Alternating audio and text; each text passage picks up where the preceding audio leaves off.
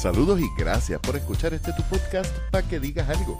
Conversaciones sobre arte, cultura y temas sociales traído ustedes gracias a Antesala en Cuamo y a Virriola en Ponce. Yo soy Leonel Santiago y hoy concluimos nuestra conversación con el declamador, performero, autor y poeta Abel de Andrea. Que lo disfruten.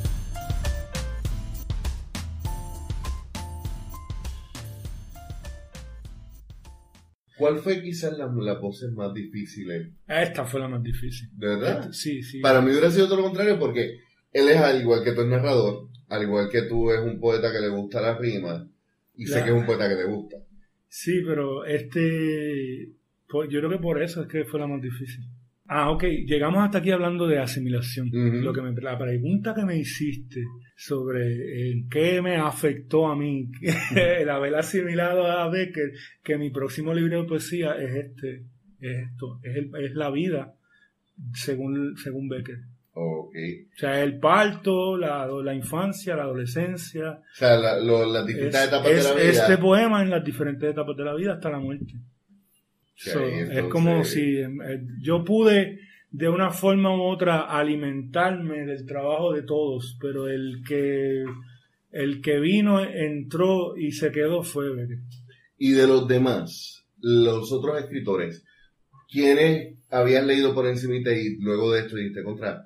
Me, mm, leí mucho más y tengo una visión distinta. Todo, todo, sí, de todos uno, de todos tengo una visión distinta después de este trabajo. Y Yo me tomé en serio este trabajo, o sea, no, esto no fue vacilo. ¿no? Eh, una Mucha gente toma la intertextualidad como algo que se puede hacer bien fácil, pero se nota, bien. eso se nota quién lo está haciendo bien y quién no. O sea, yo- yo- tú no puedes fingir esa mierda. De, de estas otras voces que trabajaste, y me alegra que no te hayas quedado en voces varón, eh, en poetas varones nada No, más. no, no, da- por favor, vamos a, a escuchar Bienaventurada la mujer, es uno de mis poemas favoritos. De, Cuéntame la historia de este poema. de Bienaventurada la mujer. No tiene historia realmente. Este, ¿Cuál, cuál es la intertextualidad? El intertexto es este de. Se llama Bienaventurado los, los hombres. Es de Cardenal, de Ernesto Cardenal. Ernesto Cardenal. El, es el Salmo 1, realmente. O sea, él, él- él parece que hizo un, un intertexto del Salmo 1. Ernesto. Cardenal, Ernesto Cardenal era era, teólogo eh, eh, o- y fue sacerdote, por lo cual la teología católica va a estar bien presente en su, en su Y- poesía. Pues prácticamente la antítesis, ¿me entiendes? Desde- pero desde el punto de vista de un hombre también. Esto yo estoy exaltando a la mujer, pero es a la, la- la que me respeta, ¿entiendes? La que no me respeta, yo la lamento mucho, pero yo no tengo nada que hablar contigo, ¿verdad? Si tú vienes a atacarme por ser hombre, pues yo no tengo nada que hablar contigo. No, no, no, no- no tienes que buscar explicaciones aquí. Pero este es a la mujer que, que, que, que se exalta, yo la reconozco desde acá, y me respeta. Por ende, yo en mi mundo, y le creé este poema en, antítesis al poema de, de Ernesto Cardenal. Y se llama Bienaventurada la mujer. Dice, Bienaventurada la mujer que no se deja meter las cabras del patriarcado, ni asume el estrés que propone sus consignas, ni se empolva con odio en la lucha, ni se corrompe por el falso sentido de superlativa justicia, ni arremete contra todos los penes por su herencia masculina.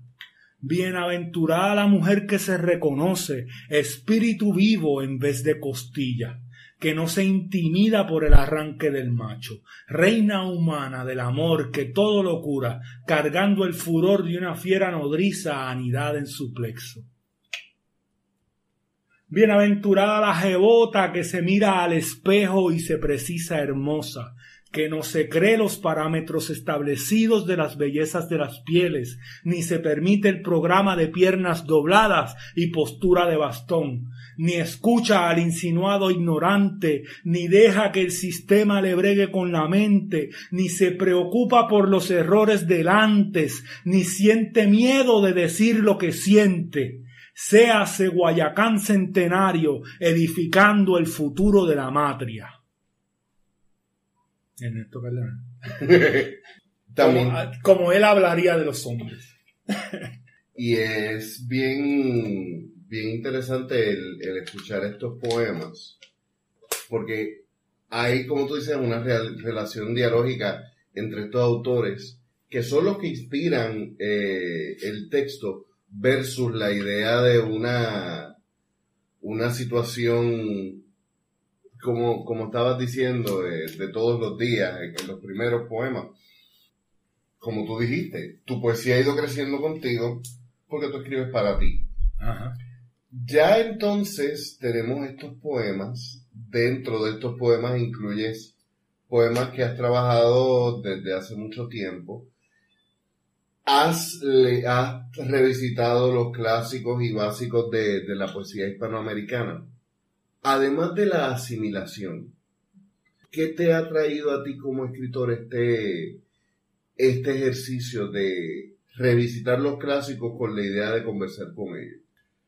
me ha motivado a, se- a seguir trabajando libros. Me motiva a seguir produciendo literatura.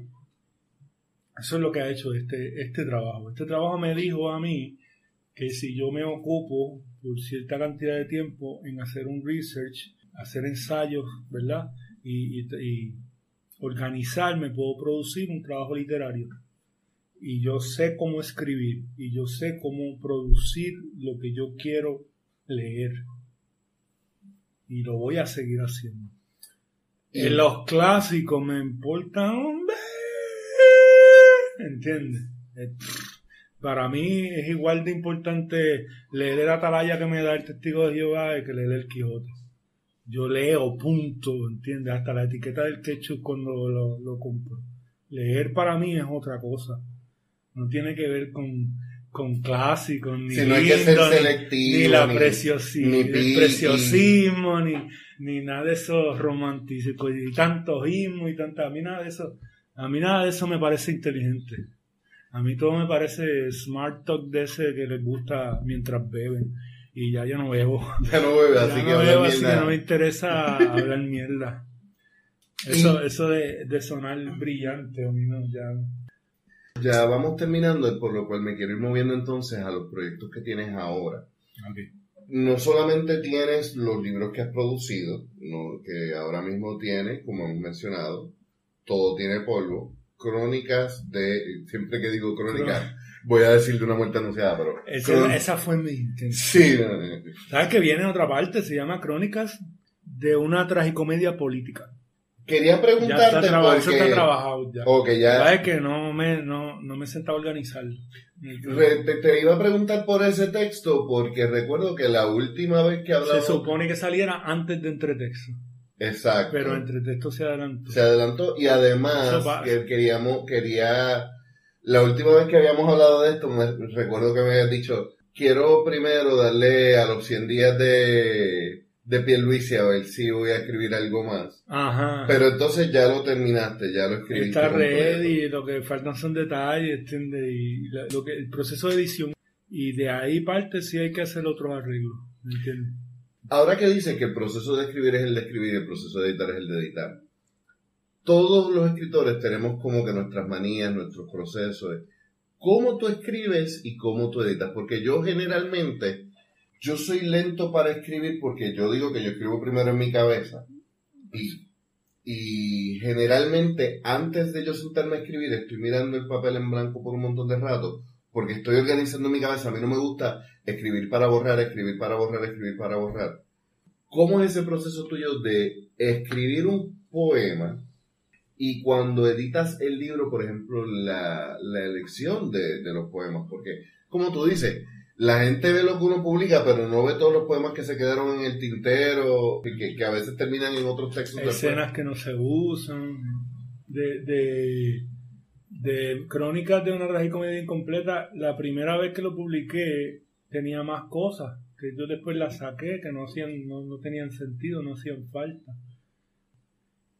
Al, ok, lo que la pregunta, la pregunta que me que fuiste. Para cuando yo voy a escribir, cuando yo voy a escribir, yo empiezo un hábito, ¿verdad? No, eso no es voy a sentarme a escribir y ya. Eh, tengo, ten- yo preparo un plan Tú, tú tienes que, ¿verdad? Voy a escribir esta, una, un escaletado, un bosquejo de qué es lo que yo voy a hacer. Tantas escenas, en esta área cuando, o sea, tengo que hacer el plan. El plan yo lo puedo hacer en mi cabeza ya, pero lo, lo, ideal es que se haga por escrito. Ya cuando uno ya ha hecho esto varias veces, pues en la misma mente uno puede sumar dos más dos. Uno hace el escaletado primero y entonces empiezo por lo que yo entiendo que va a ser más fácil. Para mí siempre es más fácil el final. Por eso esta pieza del parto, vamos a usar el ejemplo del parto, que, que te va repitiendo el final por toda la pieza es la línea de el remate el cuando nace el remate cuando cuando la gente cuando nace deja de ser gente esa línea conecta con no somos gente en mi poema que conecta con el, el monólogo de la gente en crónicas de una tragicomedia so, en mis tres libros yo toco ese tema verdad para mí es más fácil el final que el principio porque yo estoy tratando de conectarlo ya con mis cosas estoy buscando la manera de, conectarlo con, algo, ya sea con la emoción que va a llevar el, poema. Para mí el final siempre es lo, lo, sí, yo, yo lo que... tú te das cuenta, mis piezas tienen buenos finales. Yo siempre digo que yo me gusta empezar por el final porque me gusta saber para dónde voy a llegar. Esa es la razón por la que tú empiezas por el final. Por lo menos en mi caso. Porque yo sé que yo voy para ahí. Exacto, y no, tengo, que tengo que estar dando vueltas porque tengo un plan hacia donde me voy a mover en, la pieza. no hemos hablado tampoco, ¿verdad? Pero tienes, por ejemplo, también tu show, el One Man Show, que es un... Hace tiempo no lo hago, no estamos saliendo, no estamos haciendo nada, pero estoy listo para presentarme ya. Exacto, y este show es una serie de monólogos poéticos que se conectan. Que se van conectando y que van a través de, de los libros todos que he escrito porque, como tú dices, todos tus libros en realidad están en la polvareda, todos están... Todos el mismo. Por eso es que en este libro digo, esta, eh, todos están firmados con polvo. en algún momento vas a leer que cada poema dice polvo. De la imagen del polvo. Y es una metáfora sobre algo. Incluso los poemas que, que, estuvieron publicados ya, se publicaron en la antología Humo. Ahora cuando llegaron a este, llegaron más estilizados. Y allá no hablaban del polvo, aquí hablan del polvo, porque es un, es, un, un trademark, es una firma. Esto lo hizo Abel de Andrea, está hablando Sí, ya es, es, como... Margie Garriga, por ejemplo, habla del lenguaje del artista. Y, y, el lenguaje del artista con como esas imágenes que usa constantemente. Marieli habla sobre la simbología que uno utiliza en la poesía y es que son elementos que más que metáforas son son cosas que, que encompasan un montón de otros conceptos que, que se trabajan. Y ese poema de No somos gente. Sí, no somos gente. El video, vayan a YouTube, al canal de YouTube de Abel de Andrea, suscríbanse, reaccionen, comenten, compartan el video. No somos gente, si no lo has visto, es lo más disturbing que vas a ver de Abel de Andrea en los tiempos recientes y está bien fucking awesome, hecho por Pan Lion. El maquillaje lo hizo Nati, eh, Miguel y Luis Cabrera, Lucho, Pretty Bones Hopkins Records, son los que trabajaron todo este revolú. Y en verdad que estoy súper contento con ese video. un lado de mí que muy poca gente conoce, el que es el, mi, mi faceta de actor en todo su apogeo. Sí, que es la, la personificación de esa voz, de ese poema que es, es por un lado un llamado a levantarse, pero es tan fuerte y pesado también. Sí, el, el no somos gente, es, el otro lado de los hijos del polvo. Es el mismo, es el hijo del polvo. Es el hijo del polvo hablando sobre sí mismo. En, hablando sobre lo que es. Yo sé que yo no soy gente, no soy considerado, soy un número más, soy un seguro social, ¿entiendes? Soy el, el, el, ruso billonario que vino hasta aquí a hacer negocio, va a tomar decisiones aquí que me van a afectar a mí y él no me consideró, porque yo no soy gente para él. Es verse a sí mismo en su posición. ¿En cuánto aporto yo en esto, en este sistema que fluye? Nada. Un carajo, un virus hoy aquí en el planeta. No hablamos de nosotros mismos así. así. Y no, nuestro lenguaje lo dice. Cuando tú hablas de la gente, te incluye. No, porque tú no eres gente. Y en ese momento de enajenación, tú eres el que está diciendo no somos gente. Cuando ves que tú te enajenas a ti mismo, la gente es esto, ay, la gente no aprende, la gente no entiende, la gente, tú te estás enajenando porque tú no eres gente. Y pues, ahora que sabes esto, escúchanos ese momento. La, la, estética de lo atroz, lo, horrible de la otredad. el otro siempre. si eres tú, es tu carácter. Si soy yo, es circunstancial pero no nos pasa igual. Tú podías hacerlo diferente, yo no. Esa es la mentalidad de no somos gente. Y aquí estás trabajando algo que ya habías trabajado anteriormente. Tienes el video de los hijos del polvo también. Eh, los invitamos a, visitar el canal de YouTube. Y aquí hay algo que a mí siempre me ha fascinado de tu trabajo. Número uno es el hecho de que a ti te gusta combinar la poesía con el performance, con el uso de imágenes, que no es solamente un texto en un libro, es algo que, que salta a, a las tablas del teatro, que, que al oído le gusta, porque esas aliteraciones, ese, ese uso de la, esas cacofonías, ese uso de la, de la rima, el delivery, etcétera, ha hecho que a mucha gente le agrade tu trabajo y no solamente eso, sino que te ha permitido el tú jugar con un montón de otras cosas que si uno se queda en el papel, no funcionan. Sí. Esto para mí es bien interesante porque no somos muchos los que nos atrevemos a salirnos de la cajita que no funciona no somos muchos los que, y digo no somos muchos porque yo casi no lo hago tampoco, pero que, que jugamos con esos formatos y nos atrevemos a explorar y explotar otras áreas. Mencionaste ya y lo pueden buscar el EP Pansobao. Pansobao.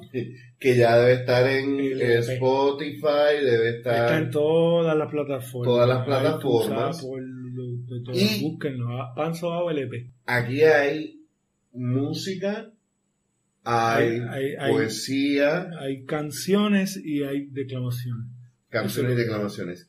Y aquello que vimos el primer video, que es la combustión, fue bien para Háblame de ese video, dime, dime algo sobre ese video, una pregunta que tú me quieras hacer. A mí me estuvo bien curioso porque, número uno, yo no me esperaba metal, yo no me esperaba música. Segundo, la idea que trabajó Lion con este video fue muy buena porque la combustión empieza con el sonsonete de Siento la combustión es un chiste familiar de ustedes de el calor que estamos viviendo. Sí.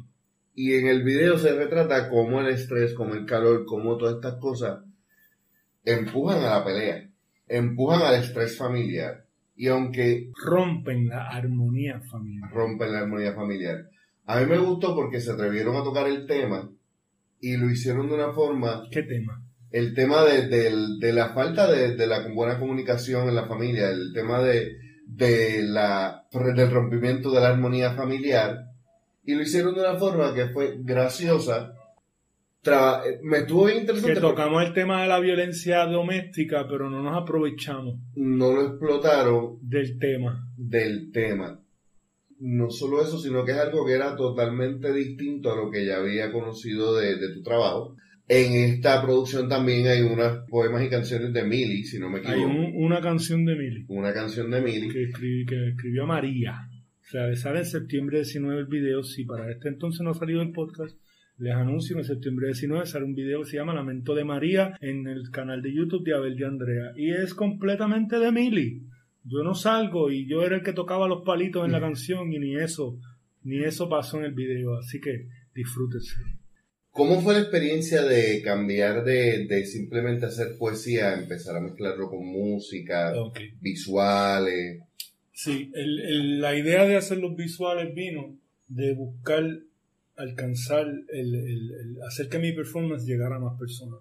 Lo primero, eso nosotros lo habíamos intentado, este, creo que con Full Shot lo intentamos también, pero no teníamos el equipo ni las personas, ¿verdad? Uh eran deseos así que estaban por ahí y no sabíamos cómo materializarlo, cómo manifestarlo. Salió Los Hijos del Polvo con un grupo que se llamó Elephant Protocol. Ahora mismo no sé ni si están haciendo videos, creo que no. Y habíamos quedado en hacer 11 y uno, salió uno, qué bueno, estoy agradecido, porque fue un gran video, pude probar que lo que yo quería hacer se podía. Se podía, claro que sí, a la gente le va a gustar la poesía vista en un audiovisual, eso no, es ni nuevo, ¿entiendes? Eso, está, eso era una fórmula probada. Eh, y Miguel en, con Pan Lion la vio, dijo, oye, eh, vamos a hacerlo. Vio el potencial. Vio el potencial y, dijo, vamos a hacerlo, vamos a hacer el EP y el EP. Ahí entró Lucho con el EP, Alejandro Colón, que ya siempre estuvo haciendo música con nosotros. Alejandro sigue haciendo música con nosotros. Mili es la, la, que hace música. Eh, ella es la que sabe. No es que toque un instrumento, ella, Mili tiene el poder de tocar música con su mente. Ella puede inventarse una melodía, sacarla desde su cabeza y de esa melodía y apalabrar esa melodía, esa melodía y ella sabe, así como yo sé ver mi libro en la cabeza, ella puede escuchar en su cabeza todos los instrumentos. So, eh, agraciadamente, ella lo quiere poner a funcionar, lo quiere desarrollar, es parte de su sueño producir música con esto y es mi esposa y yo he ido aprendiendo con ella, haciéndolo con ella he ido aprendiendo. Y tenemos muchos proyectos juntos. Yo tengo muchas canciones, ella tiene muchas canciones. Eh, yo he participado en sus canciones, en la composición de sus canciones. Ella ha participado en la composición de las mías. Y ha sido un, proceso que nos hemos disfrutado como, eh, como marido y mujer, como pareja y como, como amigos, como socios, como gente que está creciendo. Como un partner creativo también. Es más que eso. No sé si yo se lo cuento a la gente y no me lo creen. Ese, ¿Te acuerdas del título del monólogo? Emily y yo nos pensamos. Yo pienso y ella la dice, ella lo piensa y yo lo digo. Es una transferencia de pensamiento. Es una conexión real. Es una conexión real, exacto. Es un mastermind. es un mastermind, una mente maestra. Y, y a veces yo, le he dicho a Miri, yo, si, si, nosotros grabáramos lo que estamos haciendo, no nos creen. ¿Cómo salió esto? No nos van a creer nunca. Porque es un proceso que, es telepático, ¿me entiendes? Nos sentamos y sale, salen unas piezas bien cabronas, ¿entiendes? El, eh, mi esperma hace unos bebés así y la de Mili hace unos, unas obras maestras de música. Eh, ella, tiene ese poder. Es el beneficio de tu crear con, quien es tu compañera de vida. Es un proceso similar a lo que me contaba, por ejemplo, Melvin y Ángel.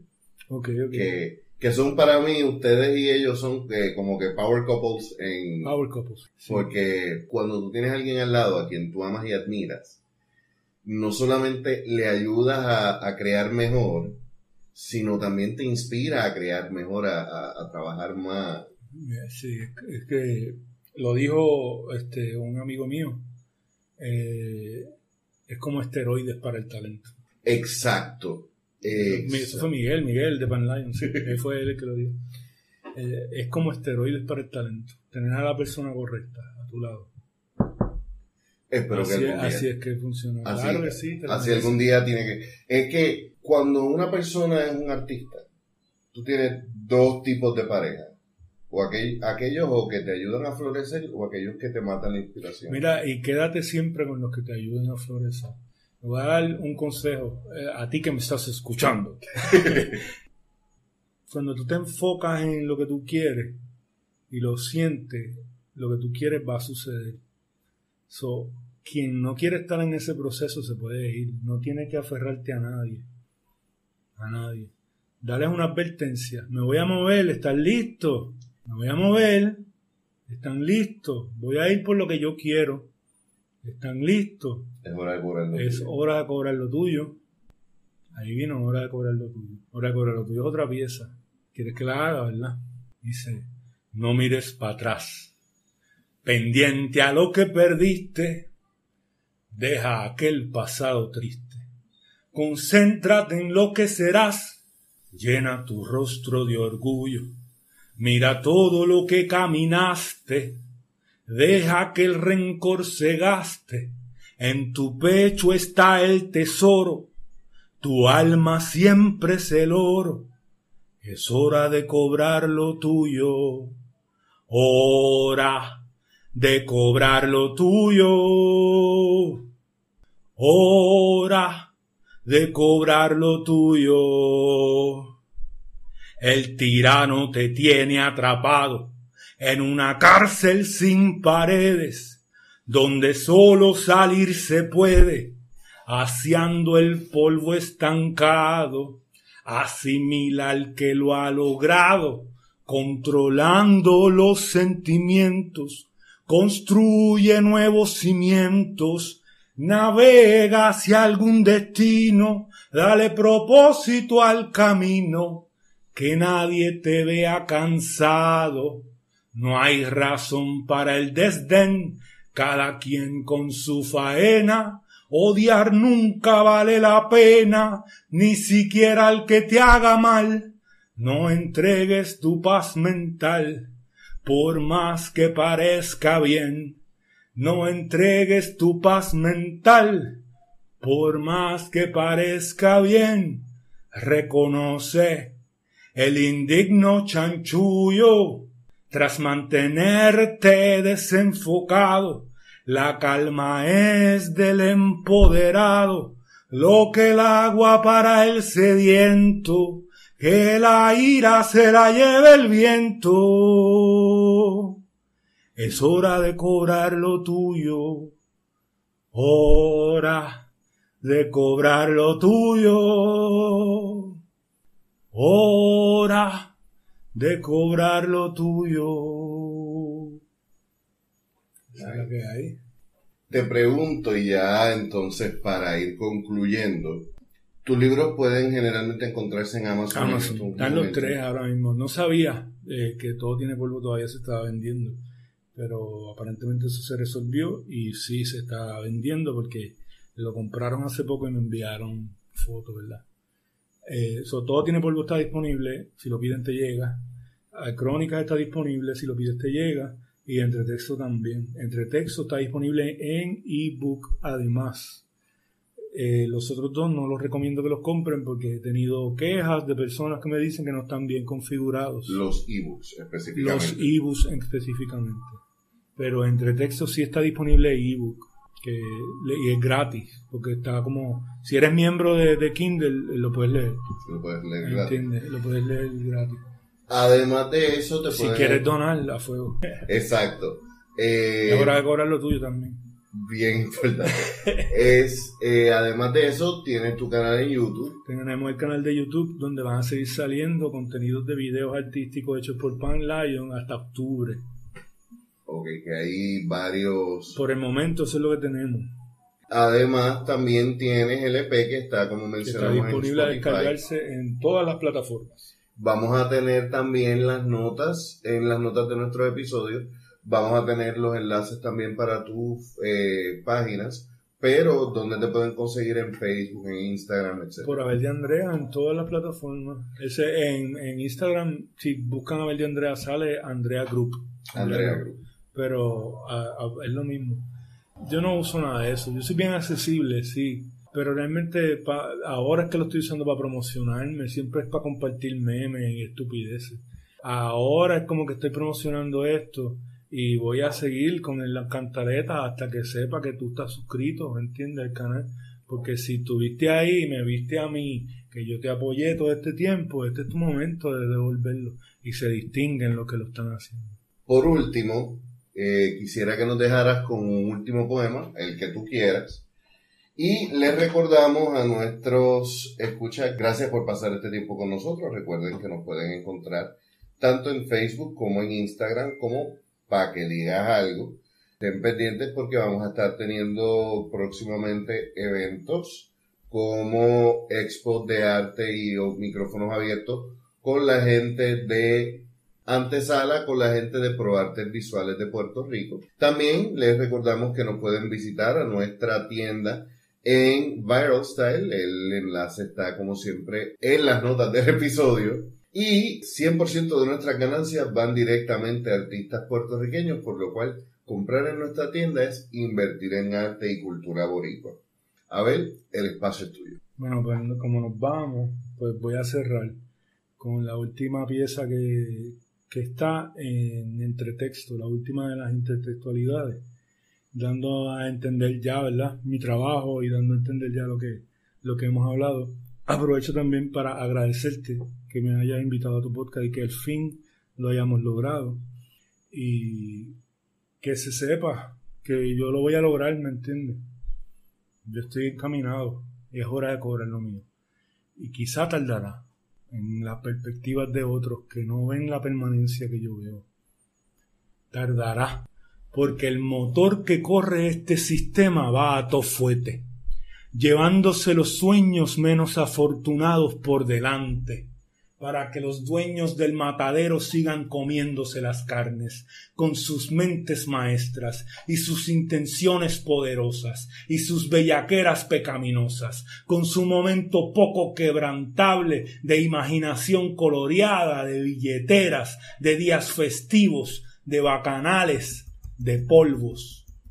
Tardará un poco más de lo que quisiéramos, para que las células se disuelvan todas en la magia y los alacranes mueran bajo la mesa sin explicaciones y descubramos si los insectos eran ellos o siempre fuimos nosotros allá adentro pero el día menos esperado habremos alcanzado el merecimiento y no habrá a quien más echarle culpas de las desdichas siniestras del pensamiento inconsciente, por más bonitas que suenen, y nos servirá el cerebro para sentirnos humanos, hombres, mujeres y los demás, en vez de ser arcilla, cajas de polvo de ensueño y retomar el aprendizaje de las vidas pasadas, siendo hacedores del deseo y cumplidores de promesas. Entonces nos vestiremos de sol, iluminaremos el pórtico entre las sienes sobre el cielo de la boca, cantaremos la inteligencia infinita, suspiraremos el alma de los dioses, tendremos las prioridades claras y los propósitos divinos, soltaremos el tiempo y jugaremos en la permanencia. Boom. ¡Exótico! Bueno, Abel, gracias por abrirnos las puertas de tu casa nuevamente. De verdad que ha sido interesante el salir de, de los formatos de siempre de estar por Zoom, por Skype o, o en antesala.